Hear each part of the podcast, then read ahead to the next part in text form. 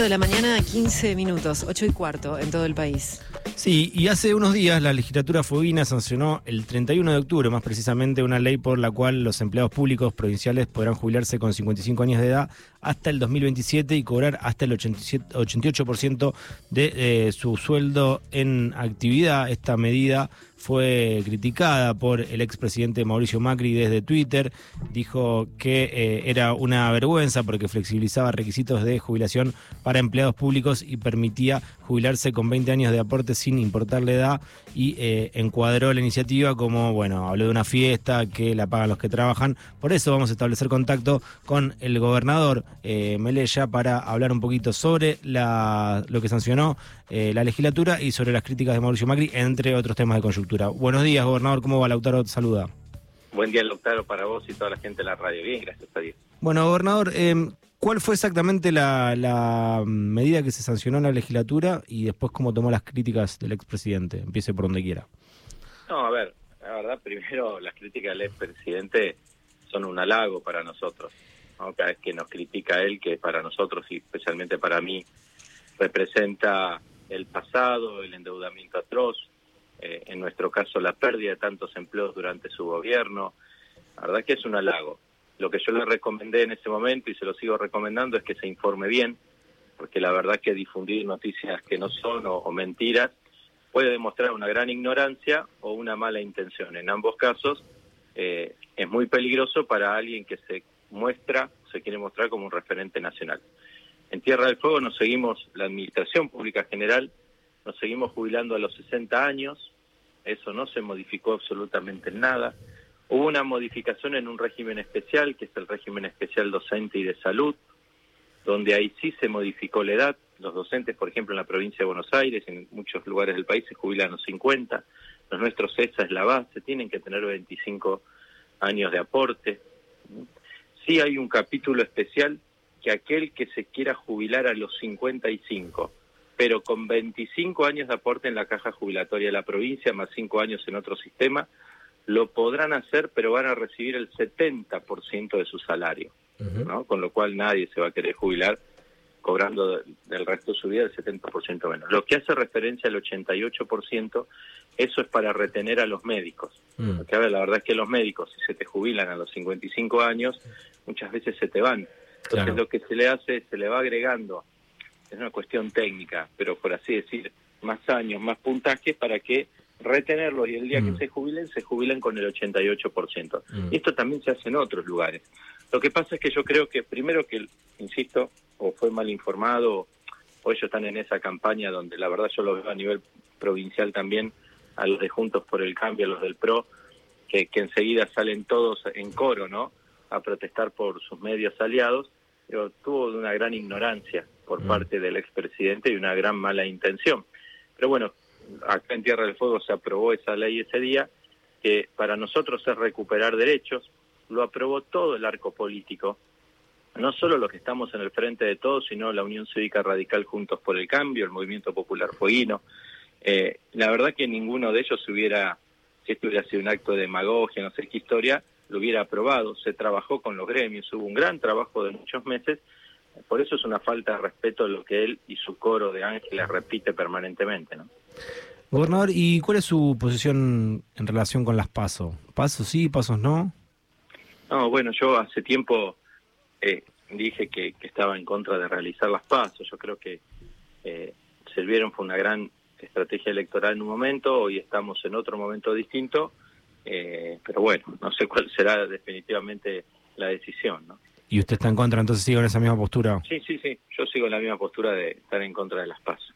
Eh, ¿Y cómo está viviendo, bueno, esto que se está eh, justamente gestando de cara al 2023 en relación a, al debate dentro del Frente de Todos? Hay un sector que dice que eh, Alberto, al ser presidente, sí o sí tiene que ir por la reelección. Otros dicen que si no va por la reelección eh, sería una especie de, de, fracaso. ¿Qué análisis hace en relación a, a eso? No, a ver, yo digo, me parece que hoy los procesos electorales como que se aceleraron, ¿no? Esta es una, una realidad. Eh, creo que enfrente tenemos a, toda la oposición que quiere volver recargada, que quiere volver por tantos derechos de nuestra gente. esto que salió Macri a criticarnos a nosotros es porque ellos van por un aumento de la edad jubilatoria, claramente, van por quitar los derechos a los trabajadores. Entonces creo que por más endeudamiento, más ajuste, ¿no? más desocupación, yo creo que ante ese panorama de lo que se viene, el frente de todos tenemos la responsabilidad de hacer un gran debate, sí, un gran debate profundo, pero interno, reservado, eh, puertas adentro, y que salga el mejor candidato o la mejor candidata. Mm. Esta es la realidad. Creo que hoy los tiempos han cambiado, eh, tiene que primar la unidad por sobre todas las cosas. Y si cualquiera, digo el presidente o cualquier otro, tiene que dar un paso al costado en su candidatura, en pos de elegir al mejor o la mejor candidata, en pos del bien común, en pos del proyecto, en pos de ganar las elecciones, eh, en favor de que no vuelva la derecha recargada contra nuestro pueblo, porque si vuelven van vamos a sufrir muchísimo. Yo no lo veo como un fracaso, lo dije el otro en otro medio, al contrario lo veo como un acto heroico. Yo creo que hoy, a ver, dar a veces un paso al costado eh, tiene que ver más con la humildad y la grandeza que con el fracaso. Porque a veces por esa falsa humildad o falso no sé qué historia de decir no, es un fracaso, continúo y empujo, empujo, sea quien sea, ¿eh? sea quien sea. ¿eh? le hacemos mucho mal a un proyecto o a un espacio. Y hoy tiene que primar el, bien común de nuestro pueblo. El bien común de nuestro pueblo en el futuro se trata de que no gane la derecha, que no gane el macrismo en el nombre que le pongan, la cara que le pongan. ¿no? Entonces creo que vale mucho más hacer el esfuerzo, hacer el sacrificio, tener gratuidad, tener desprendimiento de, de lo mío, de lo personal, lo sectorial, porque algunos también piensan nada más que en su sector, en cómo se salgan, no, digo, en este momento hay que pensar en ganar, ¿no? Y tenemos que llegar. Para ganar con una gestión fuerte, dinámica, con presencia territorial, presencia en la calle, con todas las garras que pueda poner una gestión, pero también con la grandeza de sus dirigentes de sentarse, dialogar y elegir el mejor candidato o candidata. Esta es la realidad. Si no, va a perder nuestro pueblo. Y si nosotros no hacemos ese esfuerzo, en el fondo quiere decir que no nos importa nada a nuestro pueblo. Gobernador, ¿y usted lo ve viable a ese diálogo, esa, ese debate interno sin que haya eh, roces y desgaste hacia afuera? Porque usted pedía también que sea justamente eh, en privado, que, no salga la, interna hacia afuera, que no se visibilice públicamente. Y yo creo que ese debate es urgente y te diría obligatorio.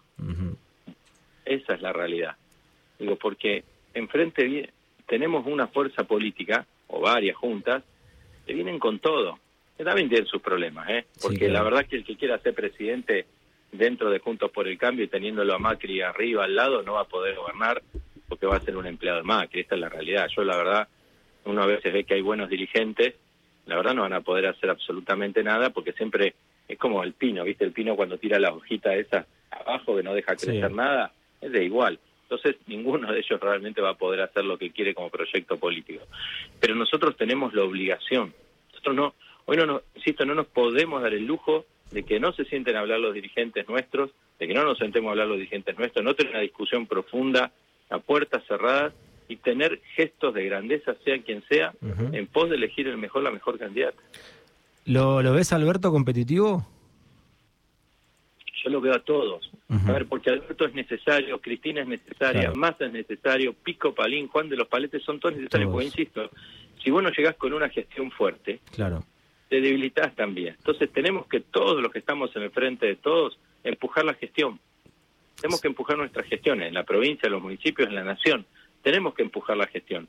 Porque si no llegamos, a ver, si vos no das respuestas contra la inflación, no das respuestas contra la, eh, contra la desocupación, en la falta de acceso a la tierra y la vivienda, eh, en la generación de desarrollo. Y la Argentina ha hecho mucho. También a veces nosotros somos demasiado críticos con nosotros mismos, pero el gobierno ha hecho mucho.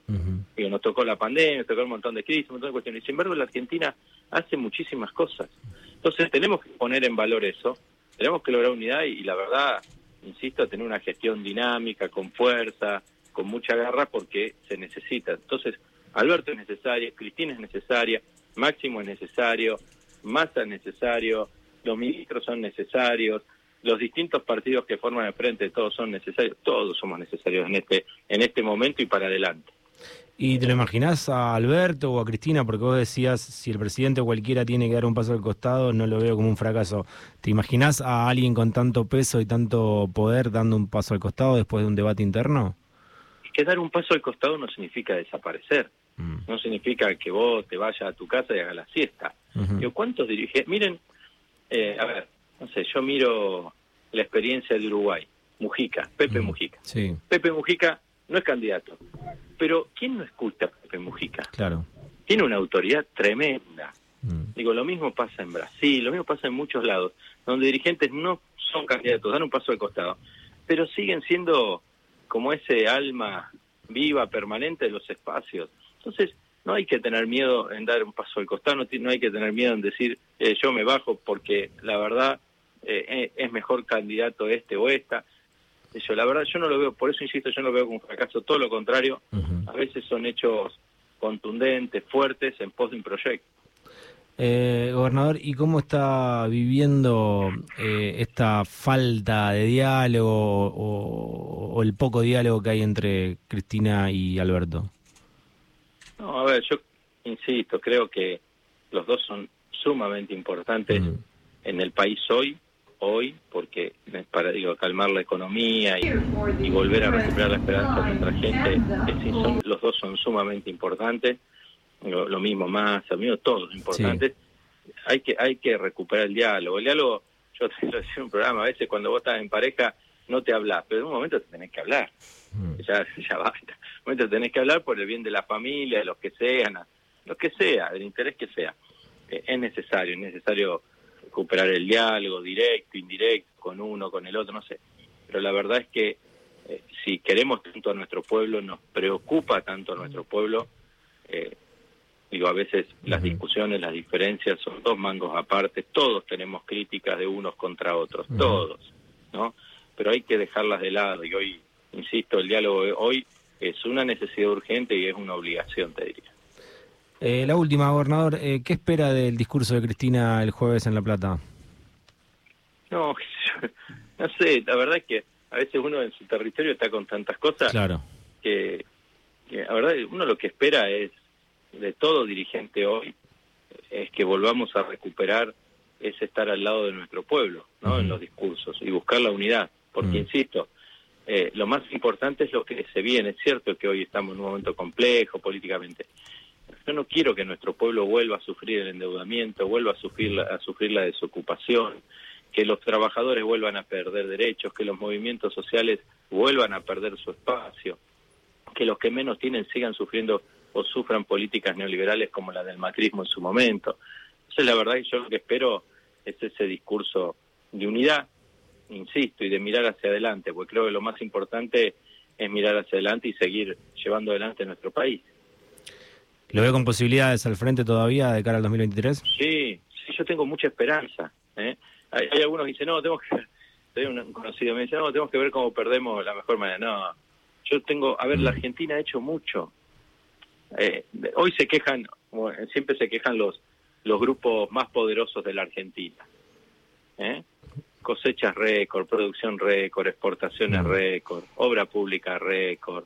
No sé, tenés un montón de cosas para mencionar. Entonces siempre a los que más nos critican les convienen gobiernos populares porque son los que más hacen. Mm. Esta es la realidad. Después tiene un problema de piel con nosotros, ideológicos de piel. Pero la, pero la Argentina está, digo, tenemos un proceso inflacionario, sí. Tenemos un problema de dólares, sí. A nosotros nos afecta muchísimo en la compra de insumos para la industria. Nos afecta muchísimo a los trabajadores el, el tema de la, de la inflación y ahí hay que atacar. Tenemos que seguir trabajando fuertemente en el acceso a la tierra y la vivienda. Pero yo lo veo, yo tengo esperanza, tengo esperanza y hay que hacer, y hay que hacer el esfuerzo máximo, insisto, Mm. insisto. Si no vamos a ser nosotros responsables también de que nuestro pueblo sufra. Dice Esperanza y le agrego la última, en este caso sí, le, le prometo. Eh, la Argentina en el Mundial, ¿cómo la ve?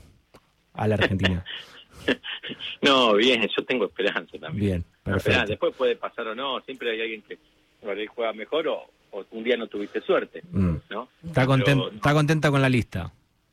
Sí, sí, sí, la verdad es que sí. Yo, la verdad es eso. A ver, miren, yo ayer tomaba, creo que alguien no me acuerdo quién hace una reflexión de, lo que significó el trabajo de la selección, ¿no? Mm. Eh, Fue un trabajo que al principio con aciertos y errores, sin embargo se respetó el proyecto, Mm. creo que se logró equipo, Mm. ¿no? Donde todos son fundamentales, donde aquellos que no han quedado no han salido a criticar y matar al, al resto del equipo, sino que se han puesto al servicio del equipo. Bueno, tenemos que aprender. Ujú. Digo, tanto hoy que estamos todos con el Mundial, Mm. no. Hay que aprender a la selección. Bueno, gracias, gobernador. Ha sido un placer tenerlo acá en Rock and Roll. Quedan las puertas No, gracias a abiertas. ustedes, que tengan buen día. Abrazo grande. Gustavo Mel- Melelia es eh, gobernador de Tierra de Fuego y pasó por Rock and Roll. En el aire. 9, En tus oídos. 7. Nacional Rock.